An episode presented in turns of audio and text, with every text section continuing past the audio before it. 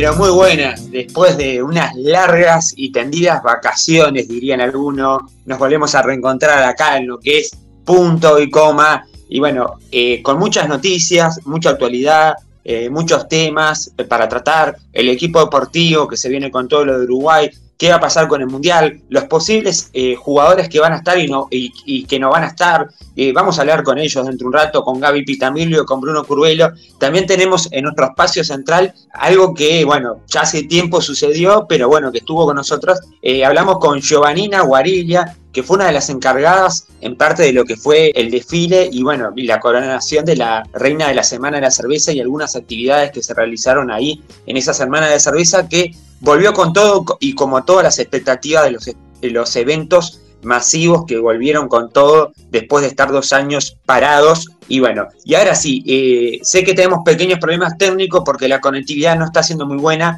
Yo lo digo y capaz que uno piensa que ya, ya está en Qatar, ya lo enviamos a Qatar aproximadamente, entonces el delay a veces es complicado. No, él está de Ciudad de la Costa, pero tiene pequeños problemas técnicos nuestro distripador de consola, nuestro tirapoderes, Tomás Cabral. Muy buenas, ¿cómo estás? Muy buenas, Cinti. No estoy en Qatar, pero ojalá. Yo estoy esperando que me lleguen los pasajes para, para poder cubrir el mundial, ¿no? Claro, usted también va a ir a Qatar. No, no la tenía como periodista deportivo. No, no, lo hacía como periodista No, no, no. Voy a hacerla. ¿Viste cómo hacía Videomatch cuando iba a los mundiales que hacían humor? Diego Corol. Claro, de Diego Corol. Claro, como Diego Corol, es verdad. sí, sí, sí. Que tomaba el pelo a los jugadores exactamente. exactamente. Ah, hablando de video match, yo capaz que lo llevo como Figuretti. ¿Se acuerda del personaje oh, Figuretti? sí, sí, sí. De Freddy. De Freddy. El personaje Figuretti.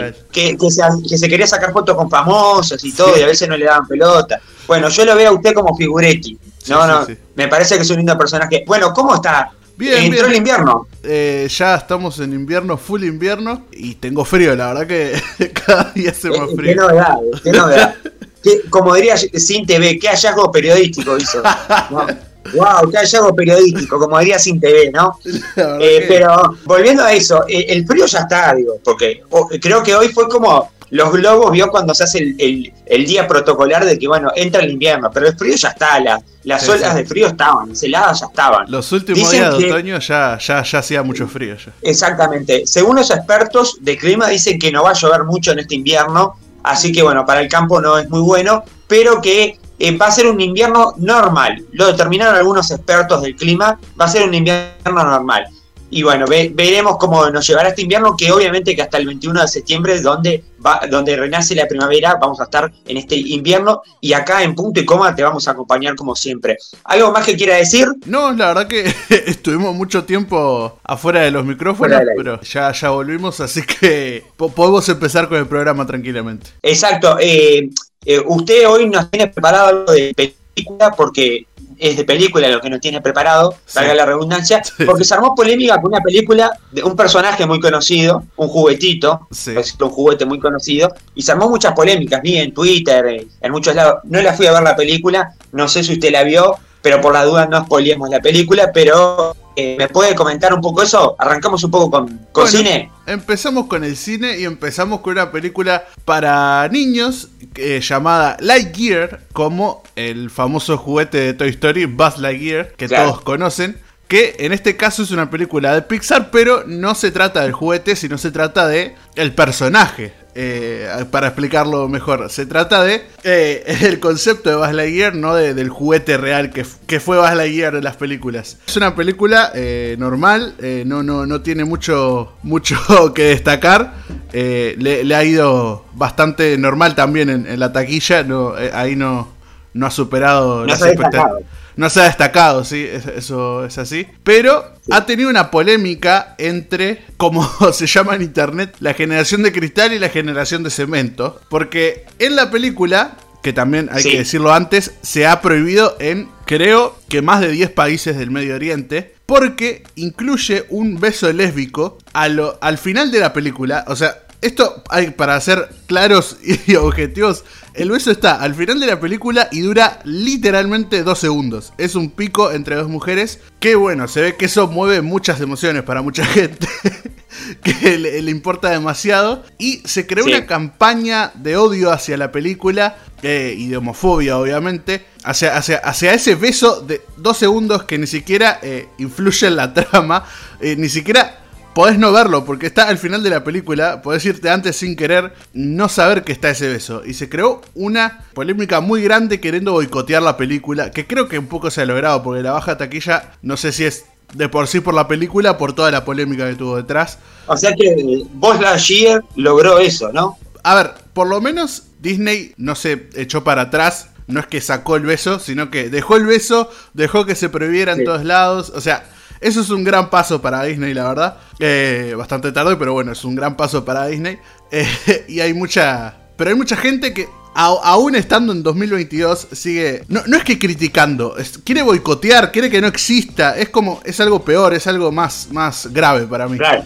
Eh, claro, y es más en una película que está 100% para niños, ¿no? Claro, ese, ese, es el problema según ellos, pero es literalmente un beso. O sea, no, no es nada más que un pico, o sea, y dura dos segundos, eso es lo que más me molesta, que no, no, no es tan influyente, no es tan grande. Pero. No, que la pelea de, Viviana Canosa, ¿no? La pelea de Viviana Canosa, ¿no? ¿Cuál pelea? La pelea con Disney que había hecho en sus ah. comentarios una vez, ¿no? Sí, sí, sí, sí. Bueno, Viviana Canosa tiene ya. Ya le perdí rastro a todas las cosas que hace Viviana Canosa. Pero una cosa que comentar antes de, de, de esto de Disney. Hace tiempo salió una campaña en Estados Unidos que era Don't Say Gay que era para que en las escuelas no se diga nada de ideología de género, nada, nada relacionado a eso, que, que, se deje de comunicar, que se intente invisibilizar y no Disney, sino los, los trabajadores que hay en Disney, eh, los empleados de Disney, hicieron una campaña para que no salga esa ley de Don't Say Gay.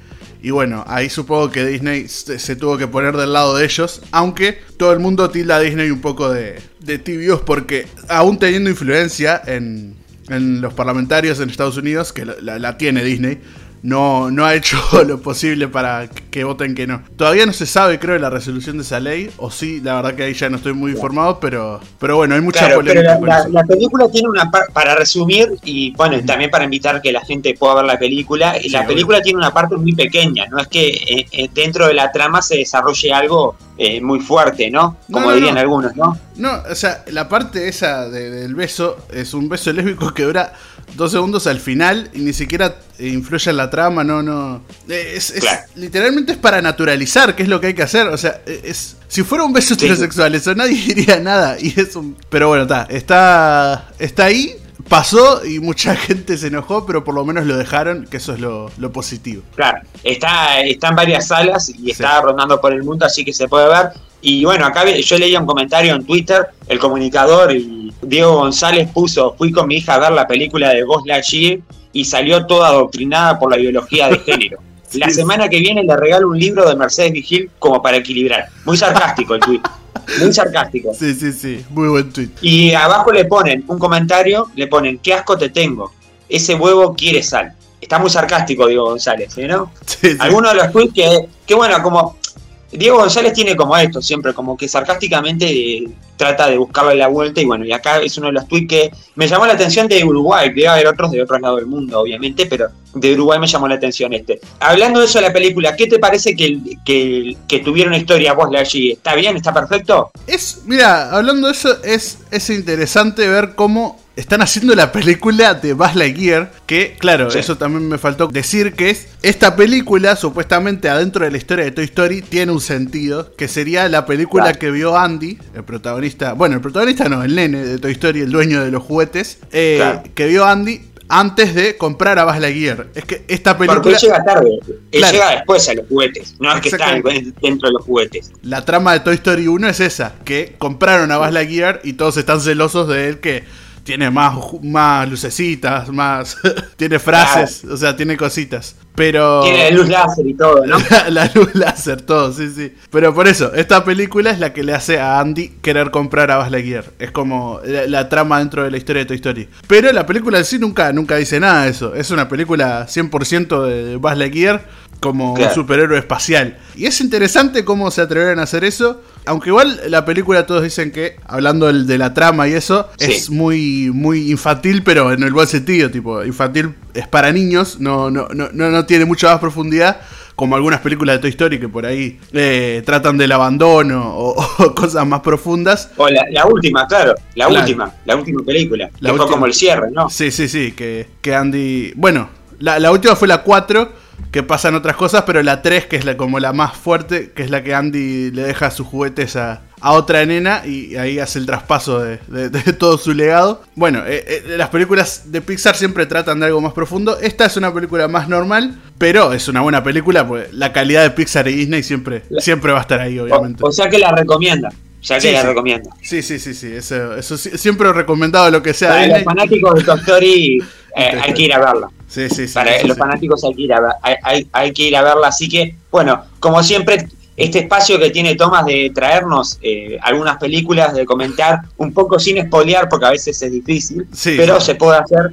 Así que bueno, eh, entonces recomendamos que vayan a ver la película y bueno, y seguramente con todo lo que hablamos van a esperar el, minuto ese del beso, a ver qué tal, ¿no? sí, exactamente. Creo que, creo que mucha gente va a ir por eso, a ver qué tal es. Y claro, por ahí van, solo a, ver esa escena y al revés, en vez de boicotearla, vende más ver qué pasa en esa escena de la que todos hablan. Claro, exactamente. Y bueno, ahora pasando a otros temas, porque dentro de un rato se viene el equipo deportivo, hablando todo lo que va a ser este mundial. Uruguay está en el mundial. Eh, Tomás está esperando ahí haciendo dedos para ir a Qatar. Seguramente alguien lo, alguien lo va a llevar, veremos, en algún momento alguien lo va a llevar, pero tenemos que hablar de lo que pasó en Colombia, que esto es algo nuevito, recién salido hace unos días.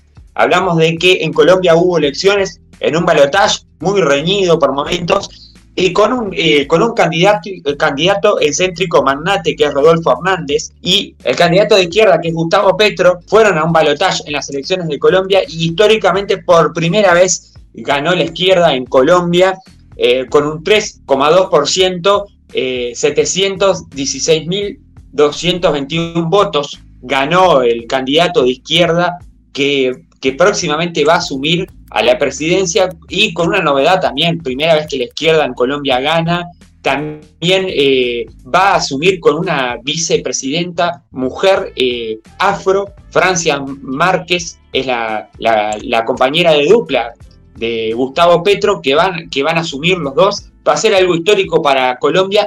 Y estaba escuchando a algunos politólogos colombianos que, bueno, que decía que un poco lo que lo llevó a ganar fue que toda la parte pobre de Colombia lo, acompañó y también tuvo, tuvo, eh, tuvo parte de clase media, votantes de clase media que, bueno, que estaban cansados de la situación de Colombia y lo acompañaron. Un ex guerrillero, eh, otra vez se repite esa historia y otra vez ese, se repite que se hace alusión al, al ex presidente de, Uruguay, José Mujica. Recordemos que cuando Boris asumió, eh, hubo como eh, también como una referencia al, Pepe Mujica, como dirían muchos, y también acá pasó lo mismo con Gustavo Petro, aparte de que, bueno, tienen como una historia parecida por eh, también ser un ex guerrillero que llega de forma democrática al poder en Colombia, un país muy conocido por todo lo que ya conocemos de las luchas que hay a nivel narco y de la lucha que hay también con lo que, bueno, es la guerrilla de la FARC, o lo que fue, o lo que está quedando de la guerrilla de la FARC,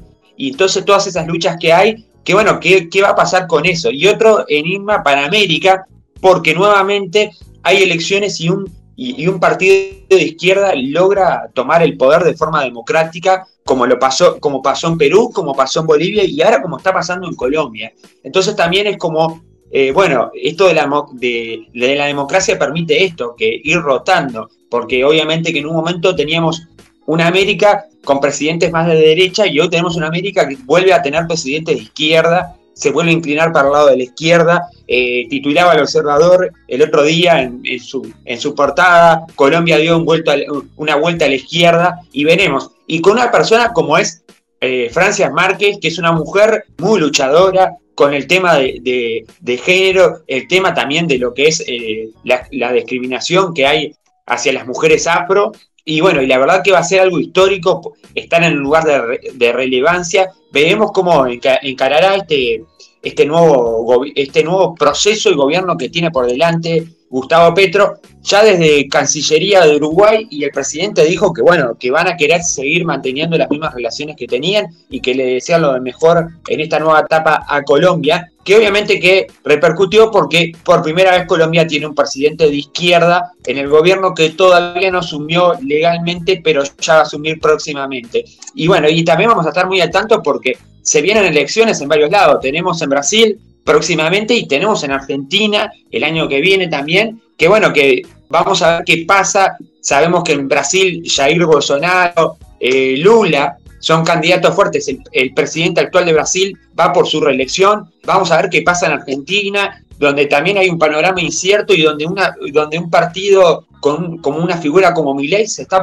posicionando como, como una tercera opción en Argentina. También vamos a tener que estar viendo un poquito eso porque en punto de coma también vemos un poco el panorama eh, político. Eh, no sé qué, ¿tenés alguna opinión de esto, Tomás? La elección de Gustavo Petro, todo eh, deriva, supongo yo, por lo menos una de, mis proposiciones, es por las protestas que pasaron en Colombia en 2021, que fueron eh, precisamente por la, el proyecto de reforma tributaria que quería que había propuesto Iván Duque Márquez, el actual presidente de Colombia. Pero bueno, supongo que por todas esas protestas ya Colombia quería un cambio. Nunca, nunca se sabe qué va a pasar. Por, por, eh, elegir un camino u otro, no, no es que se solucionen las cosas, pero eh, Colombia quería un cambio y bueno, se ve que fue por eh, Gustavo Petro, que también tengo acá los el, porcentaje de votos para decirlo más claro. Siempre yo soy la parte de los números, porque Gustavo Petro recibió el 50,7% de los votos y Rodolfo Hernández, el otro candidato,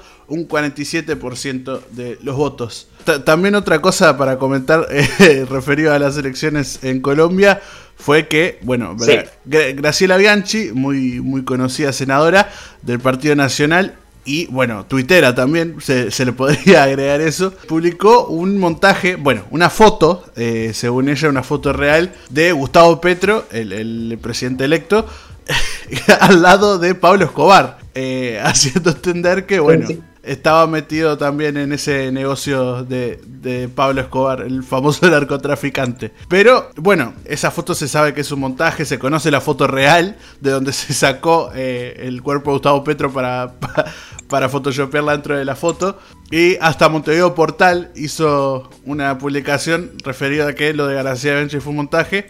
Pero bueno, ella lo sigue negando y es bastante divertido como no quiere aceptar que es un montaje. No, no, no estoy hablando que su mensaje no sea correcto o no, pero bueno, que, que su montaje es objetivamente, eso es así. Así que... Sí, exactamente. Además, eh, una foto que bueno, que llamó la atención porque es una foto donde estaba Pablo Escobar y se lo identificaba a, a Gustavo como que había estado ahí. Y bueno, dio a entender eso y obviamente que es una famosa fake news, obviamente porque es una foto trucada que, bueno, que se aclaró en varios medios. La, eh, hablamos de la primera senadora del Parlamento, la, eh, la senadora Graciela Bianchi, por la lista 404, y eh, obviamente que es la primera senadora que tenemos hoy en día en la República, porque ella ha quedado como vicepresidenta y puede quedar como presidenta de la República. Y bueno, generó como un poco de... Después como que se hicieron memes, ¿no? Eh, todos poniéndole fotos, agregando a personajes o gente de izquierda en, esa foto, ¿no? Sí, sí, sí. Como que fue un poco meme. Al lado de Pablo Escobar se podría agregar a cualquiera. Es más, en, una agregaron a Graciela Bianchi, lo de Pablo Escobar, ya cerrando un círculo bastante bueno. Exacto, y acá, acá está el tweet que puso Gustavo Petro, eh, presidente electo de Colombia. Hoy es día de fiesta para el pueblo, que festeja la primera victoria popular, que tantos sufrimientos se amortigüen, en alegría que hoy inunda el corazón de la patria. Esta victoria para Dios y para el pueblo y su historia. Hoy es el día de las calles y las plazas. Y bueno, ese era el tuit del presidente electo de Colombia, Gustavo Petro. Y ahora sí, vamos a hablar de deporte, vamos a hablar de fútbol, porque ahora empezamos a hacer el esquema, bueno, quién va, quién queda, qué, qué jugadores lleva, cómo va a jugar Uruguay y todo eso. Por eso tenemos que hablar del equipo deportivo, porque Uruguay ya está en Qatar, Uruguay estuvo en partidos de preparación y Uruguay está a la espera de jugar los últimos amistosos porque este mundial se hace esperar y demasiado, porque es a mitad de noviembre y a principios de diciembre. Así que ahora sí, nos vamos con el equipo deportivo. Podés seguirnos en nuestras redes, punto y coma uy, en Twitter y en Instagram.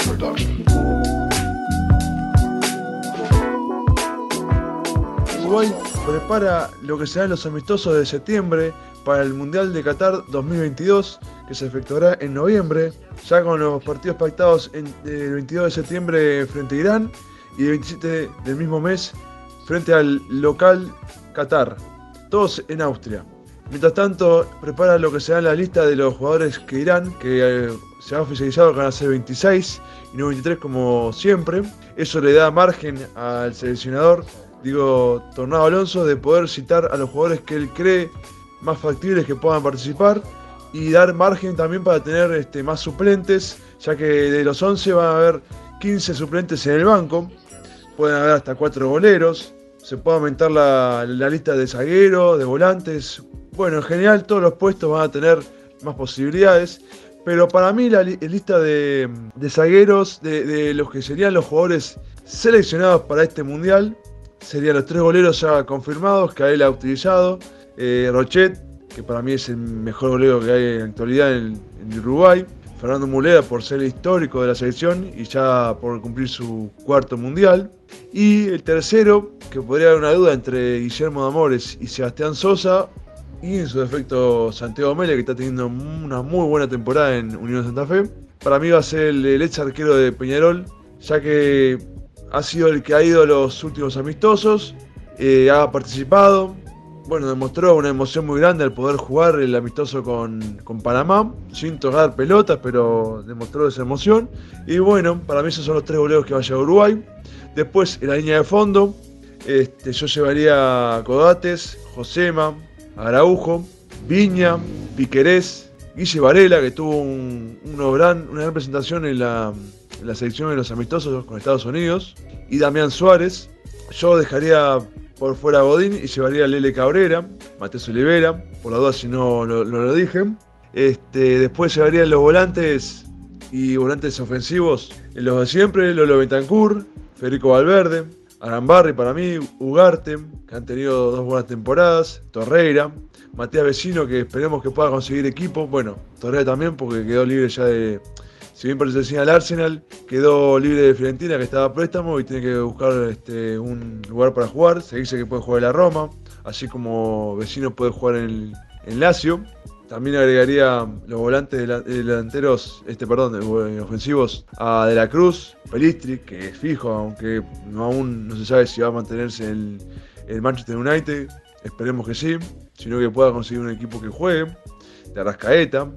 Yo también tengo una duda, capaz que hay un. Bueno, Gorriarán puede ser, pero para mí no, no supo demostrar sus cualidades estuvo muy lejos. Y después de volantes también ofensivos, llevaría a Rossi, que si bien es delantero, ha jugado más de volante que casi media punta, que ha tenido también una buena temporada en el Fenerbahce.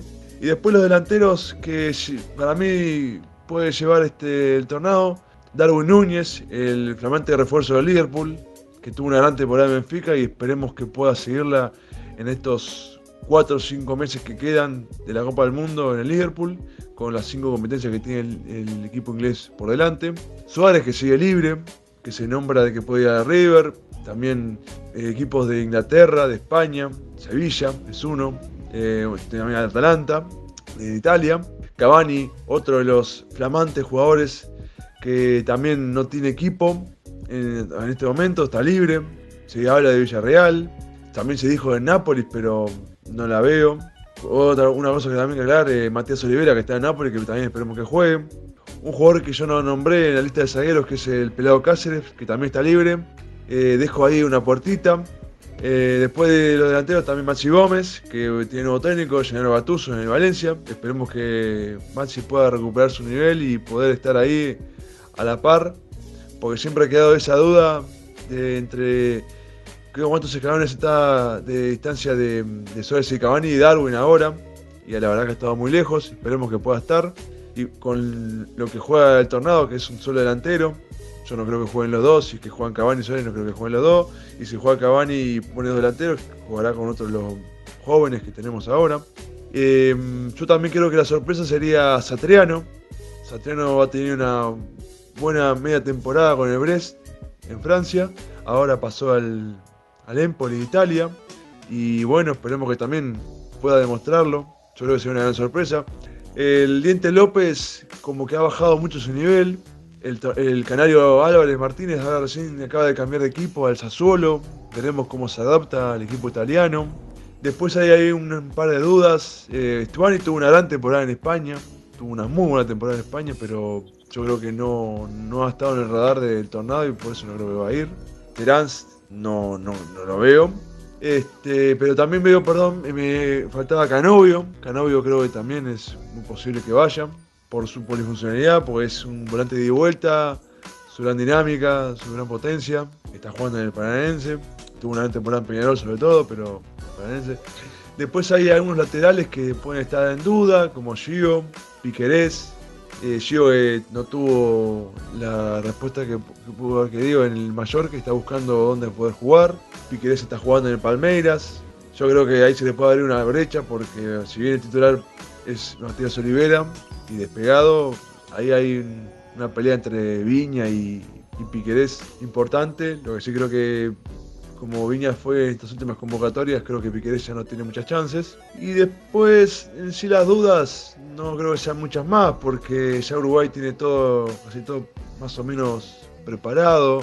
Los volantes sean los mismos, yo creo que el 11 también no creo que haya muchas dudas, a no ser que haya una lesión, algún tema que pueda preocupar, que esperemos que no, que trastoque. En el momento de los jugadores que están en buen nivel, esperemos que nuestras figuras, sobre todo nuestros referentes más históricos, que son Suárez, Cavani, pues ya pudo conseguir equipo, pero para mí, yo tengo muchas dudas, a mí, que vaya. Este, igual creo que lo va a llevar el Tornado, por ser su último mundial. Esperemos que jueguen Vélez. Yo creo que Suárez, Cavani y Pelado Cáceres están en esa búsqueda que esperemos que la logren encontrar. Aún un periodo de pase en Europa sigue estando, porque recién va a abrir ahora en julio y se extiende hasta, si no me equivoco, el 15 de septiembre o a finales de agosto o principios de septiembre. Esperemos que elijan bien el equipo, que puedan recuperar ese fuego sagrado que lo tienen, esa fuerza que sabemos que la van a tener para poder ir a su último mundial, que sea el mejor para ellos, para Uruguay, que pueda, para mí, tengo toda la fe de que va a pasar y que logre ese tan ansiado, por lo menos a ver, el Tornado Alonso lo que ha hecho es meterles en la cabeza a los jugadores que por qué no pelearlo y ganar, o por lo menos ir a ganar el Mundial. Después si se logra hacer otra cosa. Pero yo creo que Uruguay, con los jugadores que tiene, la generación que está por venir, tiene, tiene chances de por lo menos pasar y bueno, a cuarto seguro para mí, porque tiene muchas posibilidades y va primero. Y están ellos poder hacer el mejor mundial posible, sobre todo para la despedida de estos grandes referentes que hemos tenido. Dos, los dos mejores de de, de la historia de Uruguay, el primero y el segundo goleador, eh, el jugador que más partidos tuvo en la selección como Godín y un histórico como el Pelado Cáceres que ha estado en las grandes hazañas de Uruguay. Así que esperemos que estos meses que vienen sean positivos para Uruguay, que logre el cometido de, seguir teniendo funcionamiento, de poder ganar. Para mí un gran rival como Irán, pues fue el mejor de Asia. Y bueno, el anfitrión Qatar, que no es una gran potencia, pero es algo que se ha podido, por lo menos demuestra que podemos pelear. Así que nada, esos serán mis comentarios. Esperemos que Uruguay logre su gran cometido. Uruguay se está preparando para lo que va a ser el Mundial de Qatar 2022, que se va a jugar entre el mes de noviembre y octubre. También ya pactó dos partidos este, para el mes de agosto, si mal no me equivoco, contra Irán y Qatar. Irán en el grupo de Estados Unidos e Inglaterra. Grandes equipos eh, que vienen de buena manera, creciendo, eh, sobre todo Estados Unidos. Y Qatar, que va a ser lo Qatario, que va a debutar contra Ecuador en el primer partido. Se agrandó por parte de la FIFA la lista de 23 a 26. Le da un margen de llevar tres jugadores nuevos. De esa lista para mí va a estar entre Satriano, Nicolás López, Guillermo Varela, el Lele Cabrera y no más de ahí van a salir. Eh, los jugadores que de Alonso va a mantener el mismo plantel este, que, viene llevando, que viene llevando a cabo Diego Alonso desde que asumió. No va a variar mucho su, su juego vamos a ir a jugarnos del todo por el todo. Estos partidos van a ser claves para ver eh, este, en qué nivel estamos con dos equipos mundialistas. No son equipos que digamos sean potencia, pero sí van a ser mundialistas, ¿no? Que son una costumbre, sobre todo Irán, estar en los mundiales. Qatar, no, Qatar creo que es la segunda vez que va a estar en un mundial, si no me equivoco, o la primera vez debutando en un mundial. Después, yo creo que lo que fueron estos tres partidos amistosos de Uruguay fueron muy positivos este, sobre todo el partido eh, con México, donde se vio un gran juego colectivo, donde se vieron llegadas, donde se vio una presión, donde se vio un desmarque, donde se vio buen juego de Uruguay. Este, contra Estados Unidos una mezcla. Se vio por pasajes buenos momentos de Uruguay, por otros momentos presión de Estados Unidos. Este, ellos tienen muchos jugadores jugando en, ya en la Premier, en ligas, en las grandes ligas de Europa, ¿no? Sobre todo también en, Alemania, en Francia. Tienen muchos jugadores este, eh, activos en las grandes ligas. Y después el partido con Panamá fue un partido de despedida de la selección. No contó, era una sub-21 armada, con jugadores del fútbol local también del fútbol de Panamá y bueno, este, ese 5 a 0 demostró que, perdón, no demostró mucho lo que, lo que fue el potencial de Uruguay. Sí vi buenas cosas, este, vi momentos de Dio Rossi, me gustó mucho. Yo al jugador que no llevaría al Mundial sería Fernando Gorriarán porque no ha demostrado un nivel superlativo en su liga ni en la selección como para este, estar peleando un lugar. En ese lugar yo capaz que llevaría a Martín Satriano, que sí ha demostrado un nivel alto en la liga francesa, ahora se va a jugar, eh, si no me equivoco, Calempoli de Italia, está a préstamo desde el Inter. Vemos en qué situación va a estar el pelado Cáceres este, eh, de acá a Qatar, la situación de Suárez, si va a River, si se queda en Europa, la situación de Edison Cavani si viene a Boca, si se queda en Europa. Eh, para mí va a estar muy, muy peleado. El Nico López hoy en día no, no está a nivel de selección. No, no, no, para mí no está en un nivel como para pelear un puesto. Sí vería la, situación de David Terán. Eh, para mí es un jugador que me gusta mucho está siendo titular en, el Atlético Paranaense, está teniendo un nivel como George de Arrascaeta en Flamengo, aunque Flamengo ahora ha caído un poco. El L. Cabrera, que viene jugando hace años a un buen nivel en Europa, este, aunque ahora tiene más competencia en, su puesto. Guille Varela se sigue manteniendo el nivel en el Dinamo de Moscú, si no me equivoco, tiene grandes chances de ir. Este, Matías Olivera ya tenemos al lateral para rato. Este, otro jugador que pondría en duda es Torreira, pero no sé, este, me quedaría con, con Torreira la mitad de la cancha formando ese trío con Bentancur, Valverde y suelto de Arrascaeta para hacer el fútbol, ya el fútbol a Suárez y a Cavani eh, o a Suárez o a Darwin Núñez, según cómo lo va a parar el equipo, según cómo lo Va a ser un grupo muy difícil, va a ser una parada difícil ese mundial. Para ver dónde vamos a estar parados. Yo creo que de acá a noviembre tiene muchas cosas que pensar Diego Alonso. También está preparando el sub-20 para el sudamericano que va a clasificar para el mundial de Indonesia. También es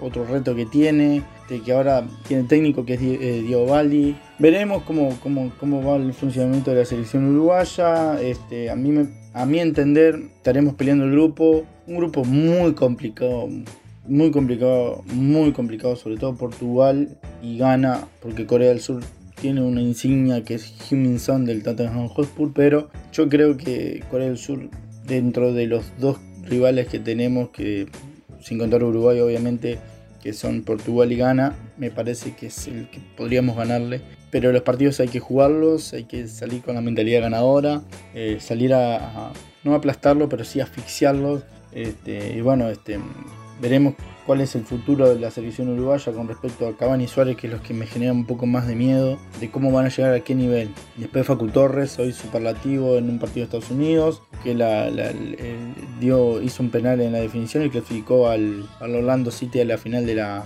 o a la semifinal de la US Cup. Después, este, no hay nada que hablar. Federico Valverde superlativo, Rodrigo Bentancur despegado. Habría que verlo a Araujo con quién va a estar acompañado en las sagas, si con Godín, si con Josema. El tema de las lesiones me tiene un poco también miedosa porque van a arrancar las ligas, las copas, la Champions y me preocupa un poco lo de lo de Araujo y José María Jiménez. Después este, habría que ver un poco también lo que cómo, cómo plantea los partidos este, Diego Alonso, si va a llevar jugadores para probar, si va a mantener el mismo equipo. Yo me parece que contra Irán y Qatar en Austria lo va a parar el mismo equipo, va a probar ya una idea fija. Yo llevaría una mix porque nos pueden estudiar los rivales y ya van a saber cómo es nuestra manera de jugar y no habría que darle chance a, los demás equipos para estudiarnos a profundidad, ¿no? Después, bueno, que hablar, voy a hacer una mención cortita a lo que es la Copa Uruguay. Este, se están dando resultados predecibles. Los equipos del interior, salvo Quilmes de Florida, que eliminó a Platense, están quedando por el camino. Se está dando la lógica de que los equipos de la C, de la D, eliminen a equipos del interior. Yo esperaba mucho más de los equipos del interior. Este, sé que tienen un presupuesto acotado, un tiempo de entrenamiento acotado. Esperaba mucho más por el nivel que sobre todo de la Copa Office, de que que se ve, ¿no? Pero me, me, defraudó un poco. Volviendo a lo que es la selección, también hay que tener un poco de, preocupación por lo que es el futuro de Godín. Godín ayer suplente en el partido, eh, ayer suplente, el día, día 29 se jugó eh, Vélez y River, ganó 1-0 Vélez, con gol de mm, Jansson creo que es, Lucas Jansson si no me equivoco, y Godín estuvo en el banco, este, y Walter Bobo titular, los dos jugadores que llegaron con un día de diferencia, este, uno no jugó, el otro sí. Me preocupa el, la debacle de Odín, porque es un jugador que hemos subido que era titular indiscutible, pero ahora yo creo que ya no es titular indiscutible. Para mí la saga es Araujo, Cosema o Araujo y Cogates. Los laterales yo iría por Guillermo Varela y Matías Olivera. Vecino Bentancur Valverde y De la Cruz para formaría y arriba Darwin Núñez y, y, Edinson Cavani o Luis Suárez, cualquiera de los dos, hay que ver cómo llegan. Y bueno, este Uruguay este, es un rival que va a ser duro de roer y bueno, hay que demostrarlo en estos partidos amistosos.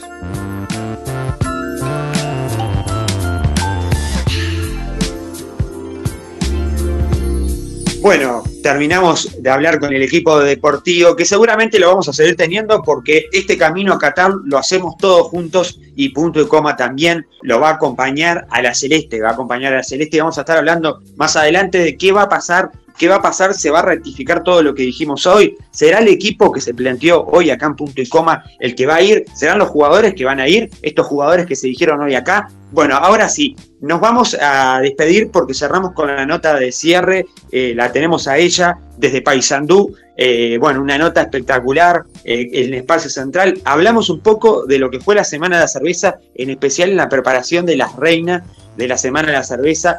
ella estuvo encargada en, esa preparación. Y bueno, nos va a estar contando un poquito de lo que se vivió en esa semana de cerveza que después de dos años se logró hacer después de salir de la pandemia y de que también las medidas se, se bajaran y se pudiera hacer una semana de cerveza como antes. Así que bueno, vamos con la nota de Giovannina Guariglia de Paisandú.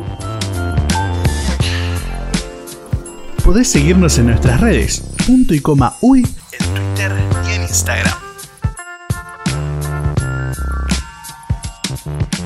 Bueno, volvemos al espacio central y luego de dos años de pandemia volvieron las tradicionales fiestas y ferias en todo el país en la Semana de Turismo. Pero según el lugar, cambia el nombre de la semana. Esta vez agarramos la ruta 3 y llegamos al departamento de Paysandú, donde se celebra la Semana de la Cerveza.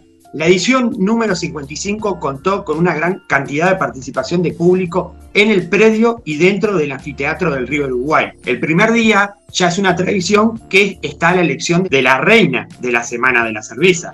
Para eso vamos a hablar y a recibir en este espacio central a Giovannina Guariglia, docente de danza que estuvo encargada de la organización de la Reina de la Semana de la Cerveza. Muy buenas tardes, ¿cómo estás? Hola, buenas tardes, buenas tardes. Muchas gracias por la invitación, por el espacio. Bien, acá, pensando ahora en todo lo que tú hablabas, eh, qué loca, qué linda fue la semana en realidad, pero está, fue, fue cansadora también. Pero claro, me, imagino que eh, me imagino que tendrían plus eh, porque bueno, la gente estaba con ganas de volver a la normalidad, de volver a disfrutar una semana que para los que somos de Paysandú, me incluyo porque soy de Paysandú, es un es, es, como la tradición, es, es el momento. Y dos años sin semana es como que, bueno, costó, pero creo que salió muy bien. Y la verdad que primero quiero felicitarte porque tuve la posibilidad de estar ese día ahí y todo lo que se vivió con las chicas, todo el profesionalismo, toda la apuesta que hubo. Y yo veía en las redes lo que vos transmitías, lo que transmitían las chicas. La verdad que un gran trabajo. Contame cómo surgió poder estar ahí, cómo fue el proceso, porque detrás de eso me imagino que hubo mucho trabajo previo, ¿no? Tal cual, tal cual. Bueno, te cuento primero que nada que yo estuve trabajando con mi compañero, con Christopher Chelo Ramírez, muy conocido también acá en la ciudad de Paysandú, este, muy conocido sobre todo en carnaval, eh, es un gran bailarín y un gran productor también. Y, se, y bueno, lo, surgió la primera vez que trabajábamos juntos, sí trabajamos dentro de Dirección de Cultura y nos conocemos de la vida y de la danza, pero nunca habíamos tenido la oportunidad de trabajar los dos juntos. Y la verdad que nos plantean de que si podíamos presentar un proyecto, si nos gustaría y obviamente dijimos sí de una y, bueno, una vez que aceptamos el desafío, a pensar cómo queríamos. Así como vos decís, veníamos de dos años de no tener fiesta, esto tendría que ser algo muy explosivo, no podíamos venir con poca cosa.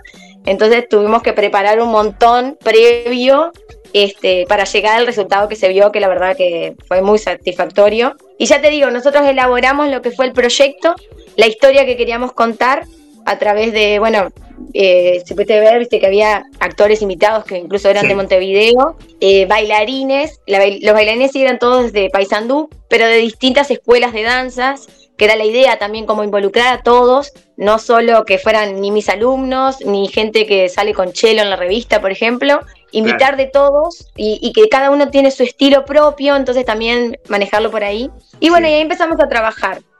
Eh, la elección, por ejemplo, la preselección, hubieron 41 participantes, de esas 41 quedaban 16, eh, que fue costó también porque había muchas chicas muy bonitas, muy bonitas, pero eh, dentro de la preselección también se veía todo lo que era elegancia, incluso ahí se, en, en la preselección se le hicieron las preguntas típicas que a veces se las hacían en el certamen, que era nos pareció a nosotros cuando ya cuando planteamos el proyecto, no le habíamos poner a las chicas a, ni al ridículo, ni a que se aprendieran de memoria y lo recitaran como en la escuela, nada. Entonces dijimos, las preguntas se las hacemos en el día de preselección para ver, más que nada era cómo ellas se expresaban, porque sabemos que después ellas van a muchos canales, le hacen entrevistas, yo que sé, tienen que hablar con turistas, en la semana después tienen que hablar con gente y teníamos que, las que fueran electas tendrían que saber desenvolverse, ¿verdad? Claro, porque, bueno, eh, iban a estar expuestas a, esas semanas siendo la figura, para arriba, para abajo, en diferentes actividades, ¿no? Y así fue, y así fue también. O sea, si vos fuiste, la seguís, bueno, como todos los años, igual, todas, todos los años de toda la semana de cerveza, las reinas y princesas siempre participan de todas las actividades que hay durante la semana. Entonces está, necesitábamos gente que también que pudieran expresarse bien. Y dentro de la preselección quedaron estas 16 chicas divinas, divinas ellas, y se generó un grupo tan lindo que es más, todavía conservamos un, grupo de WhatsApp que seguimos hablando, que tenemos la promesa de, una comida pronto, este, y, pero se genera algo muy lindo. Eso fue un 17 de, de marzo. El 21 de marzo ya empezamos a trabajar con ellas, así que trabajamos un montón y recién la elección fue el 9 de abril, pero previo a, todo tuvieron, tuvieron talleres con coach emocional, coach de imagen, nutricionista, después eh, una modelo ucraniana que incluso estaba en el de jurado. que la conocí, sí. Anastasia, divina. Este, ella también fue un día a darles una charla con tips de pasarela, bueno, Lola mismo. Este, Lola también, que, que, hasta, que fue reina y aparte todo lo que, lo que genera Lola, que la conozco personalmente, donde ha llegado también es como una referente, ¿no? Por, e, y la referente en este sentido también, nunca fue reina al final. En, la semana de cerveza siempre llegó a princesa. O en esa época que era embajadora, que no le habían sacado el título de reina. Es verdad, es verdad. Yo, me entregué, es verdad. No en ese tiempo era embajadora, es verdad. Embajadora. Entonces ella, ella les habló a las chicas y les dijo que a partir de este certamen ella empezó a incursionarse en el mundo del modelaje, o sea, ya era grande, y le encantó, y no porque, y no, salió reina, dos veces se presentó y nunca salió reina, siempre quedó o primera princesa o segunda, o primera embajadora o segunda. Entonces eso también las motivó a ellas para que, bueno, si hoy no salgo esta vez, no, no, no se rinda. Si es lo que quieren, obviamente, capaz, algunas se presentaron por, no sé, para ver cómo era y después está, no, se dedica, pero la que tenga ganas, ella es como que le alentó desde ahí, que no, no dejar porque no saliste reina.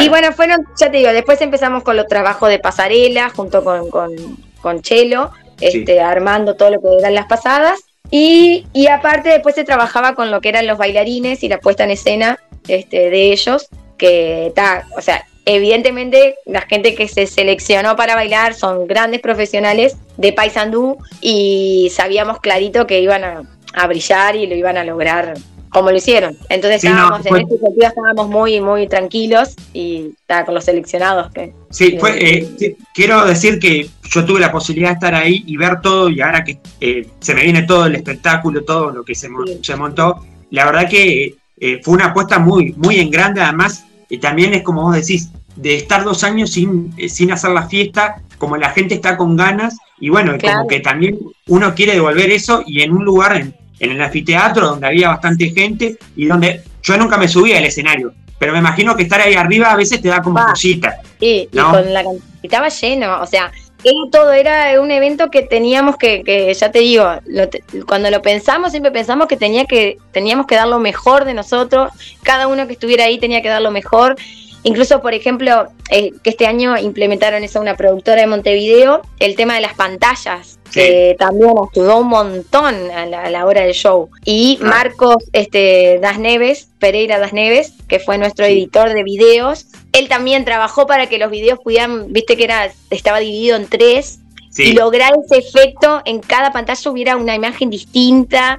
O sea, fue todo, todos pusieron de su creatividad, de su amor, de su tiempo. La decoración muy linda también, la decoración estuvo muy linda, todo. Ah, sí, no, no, todo estuvo, todo estuvo como tenía que, como lo habíamos pensado, salió, ¿viste? Cuando decís, bueno, sí, fue como se planeó, fue. No te digo que días anteriores hubieron cosas que te, que decías, pero está, siempre pasa, pero...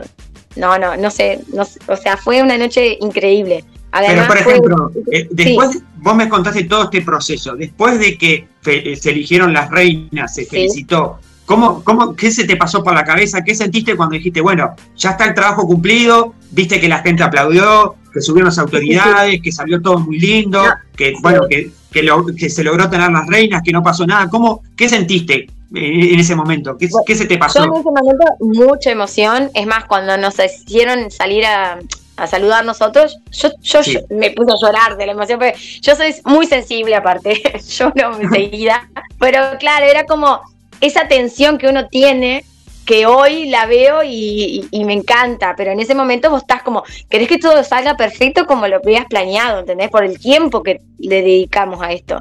Y tal, cuando salió todo era como que, no sé, era satisfacción, alegría, felicidad, y bueno, y eso se transformó en lágrimas, llanto, y, pero de, felicidad, ¿no? no, obviamente. No obviamente. También lo que buscamos, eso también quería contarte, que por qué traí, contratamos tantos bailarines, porque también a mí me pareció que, que más pues yo nos dedicamos nosotros a la danza y vemos, acá es un certamen de belleza, de reina, de lo que le quieran llamar. No buscamos bailarinas, entonces también a veces veíamos que cuando las hacen bailar a ellas, es un montón, ¿entendés? Por aquella que no baila. Había algunas chicas que van, hacen danza, pero las que no, lo padecen de verdad. Entonces queríamos tampoco que no pasaran el ridículo con eso, sino que disfrutaran de su pasada, que se sintieran cómodas, que se sintieran seguras y no meterle una coreografía que generalmente todos los años se hizo, porque a mí me parecía que no, no, no era necesario. Si teníamos bailarines, usemos los bailarines, que, que ellos se dedican a eso, y ellas que disfruten de su noche y que, que, disfruten de sus pasarelas, sus pasadas de, en la pasarela, perdón, sin tener ese estrés de arriba de la core, aprenderme, voy bien, los tiempos, un montón. creo que estuvo bueno porque me echaron como pila de cosas, el humor, la presentación, eh, la apuesta, el baile, y bueno, que ellas también se pudieron lucir, y como decía, cada uno desde su lugar eh, luciéndose, los que hacían humor, los que bailaban y, y ellas en el certamen, ¿no? Tal cual, tal cual. Lo mismo también que fue, ni bien eh, empezamos con el proyecto, fue queremos gente en el jurado eh, idóneo en el tema. Eso fue tipo, en un momento nos planteamos, o sea, gente que realmente o se dedique al mundo del modelaje o eh, se haya participado en más de un evento de este certamen, ya sea conduciendo, presentando, lo que sea. Pero porque también a veces veníamos sin desmerecer a nadie, ¿no? Pero veníamos con gente de siempre los mismos, siempre los mismos, siempre los mismos. Y a veces gente que no se dedica ni al modelaje siquiera. Y ta. Entonces dijimos, no, no, vamos a. Y enseguida pensamos en Lola, porque primero que es sanducera y todo lo que ha logrado y, ella estaba cuando le, contamos eh, muy agradecida todo el tiempo, muy agradecida porque no, podía creer que le hubiéramos dado. Me digo, pero ¿cómo no vas a poder creer? No, porque claro, ella sintió como que acá después, claro, su carrera no la hizo, no la hizo acá, evidentemente. entonces, claro, volver a volver acá y, de esta forma, entonces está. Y después, bueno, todos los que estaban ahí eran porque realmente eh, sentíamos que debían estar, podían estar y, sabían del tema. Sí, sí, no, además se notó y bueno, yo tuve la oportunidad de, estar ahí cerca y ver, me, encantó que estuviera Lola porque bueno, más allá de que capaz que algunos no la conocen, pero otros que la conocemos, eh, es como todo, uno que es de Paysandú y a veces sale del interior y cuesta y bueno, y va a representar a Uruguay en el mundo, o como muchas figuras en el deporte también pasa, siempre el corazón de Paysandú está y siempre la gente dice que bueno, que de Paysandú salió y, queda como un representante. Y eso también está bueno de poder mostrar. Además, algo que yo veía era que cuando llegó la, la cantidad de selfies que le pedía a la gente, ah, cuando se la reconoció, era como, y, mucha gente quedó impactada porque ¿qué hacía Lola acá? Y entonces era como, eso también estuvo, estuvo muy bueno. Y después también eh, la cantidad de autoridades, porque me imagino que también debe ser un reto para vos saber que van autoridades a nivel nacional, porque había autoridades a nivel nacional que estaban mirando los medios de, comunicación aparte de la gente. Me imagino que también eso es un plus, un pesito más, porque sí, no solo la gente, sino la gente que está mirando televisión y, y los representantes a nivel nacional que vienen también a mirar, ¿no? Tal cual, y aparte era transmitido para todas las cadenas nacionales, o sea, era, era un montón, era un montón, y había mucha gente atrás también laburando, entonces tenía que salir perfecto, o sea, no podía haber margen de error. Y, y no hubo, y a nosotros nos pidieron, había todo un cronograma que había que, que, que respetar en cuanto a horarios, yo me acuerdo que para la primer parte, que era la parte de los actores, yo me fui para la cabina de luces y audio arriba para que realmente arrancara a las 20, se arrancó. Yo tenía una computadora, cuando vi que eran las 20, dije, ya, largar el humo, la música y comenzamos. Ta. Y fue así, eh, fue puntual. Como, incluso gente, tengo conocidos que llegaron más tarde. Fue raro para hacer Uruguay, porque uno siempre tiene la cabeza de que te dicen a las 8 y son claro. 8, 8 y 10 se arranca, ¿viste? Que es esa cabeza que tenemos a veces Y por eso te digo, gente conocida, llegó re tarde, ya cuando estaban coronando. Imagínate, ya había pasado casi una hora. Entonces, digo, no, yo les dije, empezaba a las 8 y iba a empezar a las 8. Primero que teníamos que respetar un para todo, porque viste que esa noche también estaba el show de Catherine Bernes, aparte de la inauguración oficial, y después Lucas Hugo. Entonces era una noche fuerte también. Y ya también contábamos con ese plus también, porque sabíamos que era una noche fuerte con estos dos eh, artistas. Era gratis el anfiteatro, solo te cobraban el predio, entonces sabíamos que se iba a llenar. Y el primer día obvio, de la primera noche que todo el mundo quiere ir a ver cómo quedó eh, todo lo que es el predio y eso, entonces era un montón y tal, y lo sabíamos y bueno. Y vamos a ver el año que viene, a ver si, este, si presentamos proyectos y quedamos todo el mundo quedó muy conforme con todo, así que una de esas. Pero ahora dejamos la vara muy alta, ahora tenemos que, no sé, ponernos a pensar desde ya, a ver qué vamos a presentar. Y bueno, eh, siempre es un reto, y creo que siempre es un reto, y, está, y está bueno eso que decís, dejamos la vara en alto. Eso quiere decir que el trabajo de ustedes fue muy bueno.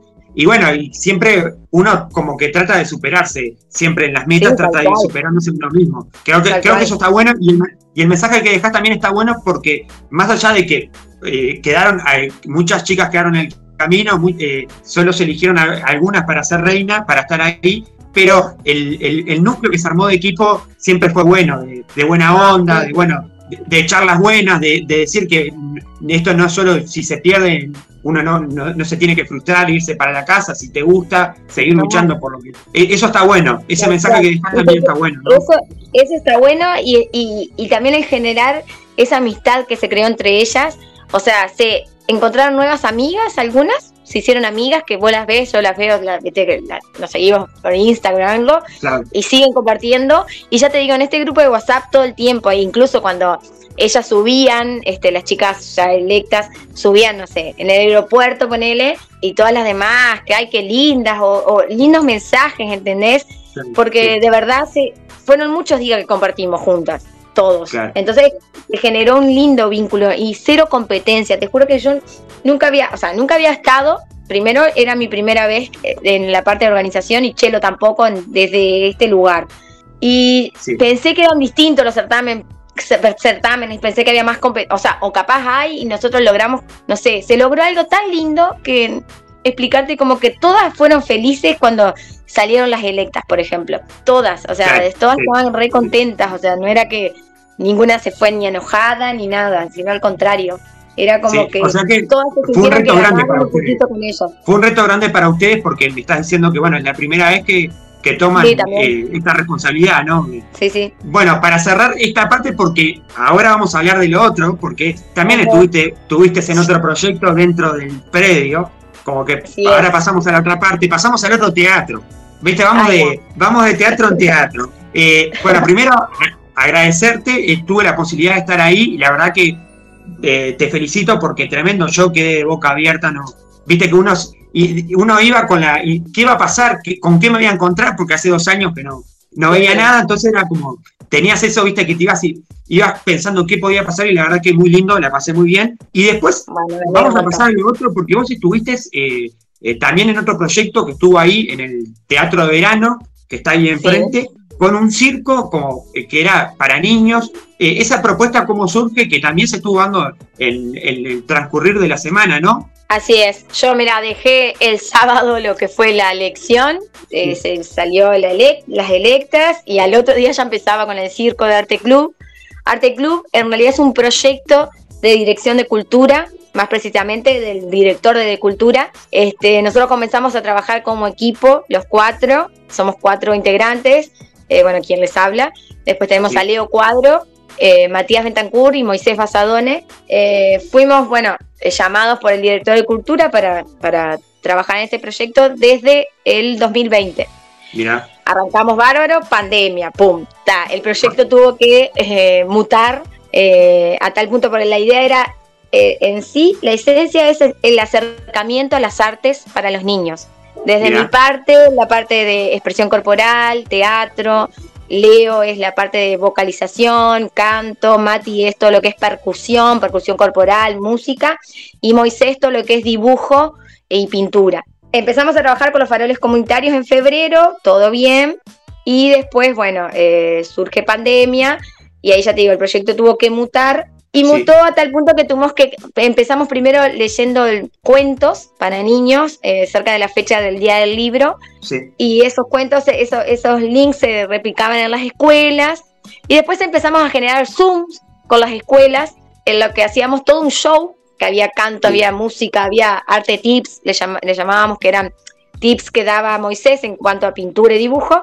Y ahí sí fui mutando, mutando, mutando, hicimos eh, cuentos eh, con títeres, que también están en YouTube. Y, y ahora cuando viene esto de la Semana de la Cerveza, claro, nosotros estamos como que dentro del ambiente de niños, como que bastante nos conocen ahora, porque después pudimos ir a, ver, a visitar las escuelas que estuvimos trabajando por Zoom y otras que nos van llamando y vamos. Y hacemos show, cantamos, este, bailamos, todo. Y, bueno, perdón que te interrumpa, para aclarar un poco a la gente, esto es un proyecto dentro de la intendencia en la dirección de cultura que se venía que se venía haciendo hace tiempo, se venía marcando de la fecha que me dijiste y ahora se logró también me echaron la semana de cerveza, ¿no? Sí es, se logró hacerlo más show al público general, porque apuntamos dentro del circo, que fue el Circo de Arte Club en Semana de Cerveza, apuntamos a la familia, a, la familia en general, niños, abuelos, padres, porque incluso eh, teníamos juegos que a veces jugábamos con los adultos y no con los, con los niños, y sino con niños. Y, y, bueno, cada día teníamos invitados que también se dedican a, trabajar con niños, este, como son los Zucchini, que son magos, Agua Clara y compañía, que también tienen canciones para niños, y así sucesivamente, y teníamos invitados que bailaban, ah, teníamos show de talento, o sea, fue, fue una apuesta muy grande y la decoración incluso estuvo totalmente acorde a todo lo que se venía viviendo, lo que era la fiesta de la semana y este nuevo lanzamiento de esta fiesta que fue hermosa realmente. Y bueno, dentro del Super Arte Club, contarte también que nosotros somos, eh, escribimos las canciones, son nuestras. Ah, eh, sí, teníamos banda en vivo, porque tenemos músicos que, también trabajan en, la dirección de cultura. Grandes músicos anduceros y que también sonábamos con banda en vivo todos los días. Así que también se apostó a lo grande eh, desde ese lado también.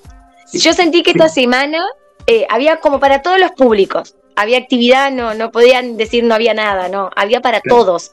Todos pudimos trabajar y todos pudimos disfrutar, la gente que iba de, de en cada horario tenías para, nosotros empezábamos a las cinco y media, el predio se, se abría a las cuatro, así que tenías como un tiempo para recorrer, ir al circo y después tenías el tango en el Museo de la Tradición y después en la noche, obvio, los espectáculos en el anfiteatro. Claro, ¿y cómo, cómo fue? Porque estamos hablando de una propuesta eh, totalmente diferente. ¿Cómo fue, bueno, sacarte, porque me imagino que estuviste con las dos cosas a full, preparando previamente. ¿Cómo fue salir del sábado de noche y decir, bueno, me tengo que sacar el clip, el chip de acá o el clip de acá y meterme ahora en esto? ¿Cómo, cómo fue todo eso? Porque son públicos diferentes y porque vos también cumplías roles diferentes. Una cosa fue el sábado que vos estabas más en la apuesta, en todo lo que era la parte de atrás, y otra cosa era después que vos estabas ahí arriba y que tenías otro público que eran niños y familiares. ¿Cómo fue eso? Sí, sí, sí. Igual no me costó mucho porque como yo trabajo ya con niños, yo doy expresión corporal en las escuelas y eso era, era algo como que yo ya en, e, en ese ambiente ya estaba más, era algo cómodo para mí, como decirlo, era algo, no era nuevo. Sí, eh, eh, el, sí los nervios de siempre, porque a todo el mundo nos pasa. Te subís a un escenario y el primer día sentía que no me iba a salir la voz, que dice que yo la noche anterior, que, quieras o no, agarras un poco de frío, ya, yo ya sentía el sábado de noche, cuando me fui a acostar, este, sentía que no tenía voz para el domingo, que tenía que cantar, que tenía que jugar, que tenía un montón. Pero eso son los mismos nervios. Después no me pasó nada, pude cantar bien. pero, pero me, no me costó tanto salir el chip, sí, los nervios. Sí, me costó después. Cuando terminé la semana, yo, viste que laburo en unos colegios acá, y seguía con ese chip, hablaba como, hablaba, una, una, directora fue muy graciosa, pues me dijo, ay Gio, no estamos en la semana de la cerveza, porque yo seguía hablándoles y, hacíamos juegos como que, me sentía que seguía ahí, no me había podido sacar el chip de la semana, un montón. Claro, claro, sí, sí. Pero bueno, pero me imagino que pudiste tomar alguna cerveza en algún momento de la semana. No, ¿vos sabés que no? No, no. Me, iba, o sea, terminaba el show y terminaba tan agotada porque quieras o no, vos entregás toda tu energía en el escenario, ¿no? Y, claro, cuando bajás las revoluciones, pa, uf, quedás como para dormir. Y no, me terminaba y me venía para casa. Llegué a recorrer un día todo lo como estaba en el, tema de la feria, pero después no, no. ¿No, no, fuiste a ver ningún espectáculo o algo? No, tampoco, los veía por la tele, puedes creer. no, porque Porque viste que esa es una pregunta que siempre se hace. Bueno, los que están del otro lado eh, también van, a, van un poco como, como uno que va a recorrer la feria o que va a disfrutar de un espectáculo. Esa es una pregunta que a veces mucha gente se, hace, obviamente. Bueno, en primer lugar, quiero agradecerte por la disponibilidad de estar con nosotros acá y contarnos un poco a veces esto que eh, no se ve, porque se ve todo el trabajo que hiciste en, la semana, pero a veces no se ve esto atrás de, bueno, la preparación, los nervios que son comunes, que ya son comunes, a todo el mundo le pasa que por más que tengas escenario, siempre está ese, bueno, ¿qué va a pasar? Y está bueno, ¿no? Porque creo que el día que no te pase, no es por ahí. Exactamente, eso lo dicen, lo dicen muchos artistas. Sí, que es tal cual, es tal cual. El día que vos no, no sentís nada cuando estabas en un escenario, no es, por, no es ahí. Dedicate a otra cosa. Exacto, porque hubo un tiempo que hubo un tiempo que se, se, se llevó como que, bueno, el que está nervioso arriba en el escenario, y al final es así, es tal cual como vos decís. Eh, eh, no, no, tiene, no tiene nada que ver que estés nervioso porque es parte también de, estar ahí. Y además eh, estuviste en dos escenarios, la verdad, los, dos escenarios grandes que había en el predio, y la verdad que es admirable eso también, ¿no? Sí, sí, la, en realidad yo siempre soy una agradecida de la vida y soy muy de por algo son las cosas y todo pasa por algo y es tal cual. La verdad que se dio todo para que pudiéramos estar en eso.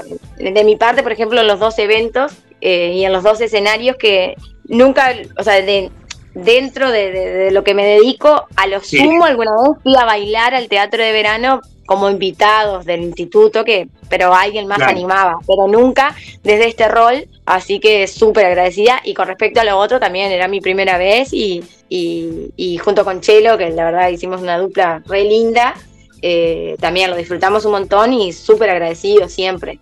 Bueno, para cerrar, eh, no sé si, ¿qué, qué, esperas para este año? supongo que seguirán con este proyecto hermoso que tienen a través de, la, Dirección de Cultura. ¿Algo más que quieras decir? No, o sea, este año eso mismo, es vamos a, vamos a tratar con Arte Club de viajar a lo que es las escuelas del interior interior, las escuelas rurales, eh, eso que a veces no les llega nada, ¿viste? Bueno, esas que poder que también ellos puedan participar de este proyecto. Por, decir onda, para que la gente un poco entienda, tipo zonas como Chapicuí, lugares así del interior profundo de Paisandú, Morató, eh, puntas de Guarushap, Burushap, ay, Burushacupá, no, algo así. Son nombres que por allá adentro. Este, Burushacupí. Bueno, o sea, llevando, eh, transmitiendo un poco esto de, de, de, la cultura y acercando a los niños a, esto que, eh, a las artes que es fantástico, ¿no? Y combinar diferentes artes, ¿no? Qué bueno. Sí, sí. Y también porque eh, sentimos que, claro, esas escuelas, claro, al, están, al estar tan alejadas de lo que es la ciudad o lo urbano, a veces, claro, no les llega nada de, de, todo lo que pasa en la ciudad. Entonces está bueno también llegar a ellos. Llegamos por Zoom, te cuento, a varias escuelas rurales. Por eso queremos ir presencial para verles las caritas personalmente, porque fue, fue súper lindo esa esos momentos de Zoom que tuvimos con, con, esas, con esas escuelas. Aparte los niños nos mandaban dibujitos, súper agradecidos, ¿no? Divinos, divinos. No, además creo que eh, un, público que siempre por lo menos he escuchado a la gente que ha trabajado, eh, trabajar con el público infantil es muy hermoso porque son muy expresivos. Como que es, eh, capaz que el, público más grande es como que cuesta romper el hielo, pero eso te, lo hace notar. difícil. El niño, si no le gusta algo, no tienes ningún problema en decírtelo. O sea, en ese sentido, entrarle al público infantil, entrarle bien y que, participe, que disfrute, no sé qué, es más difícil, te puedo decir. Y una vez que logras esto, es como que, está, vas por el buen camino. Pero mirá que son, ellos, porque claro, te lo dicen, capaz el adulto se cuida un poco, pero el niño te dice, que no le gusta, te dice. Claro, sí, sí, sí, exactamente. Bueno, agradecerte por estos minutos, por, tener este, estos minutos acá, tenerte en punto y coma, y bueno, y saber que los micrófonos siempre están abiertos, así que eh, en cualquier momento, si tenés algo para transmitir o para venir a hablar, siempre sos bienvenida. Muchas gracias. qué lindo. Bueno, muchas gracias y muchas gracias a, vos, a tu productor y a la gente que, que escucha el programa. Así que un beso grande y bueno, ojalá salgan nuevas cosas y te puedo contar.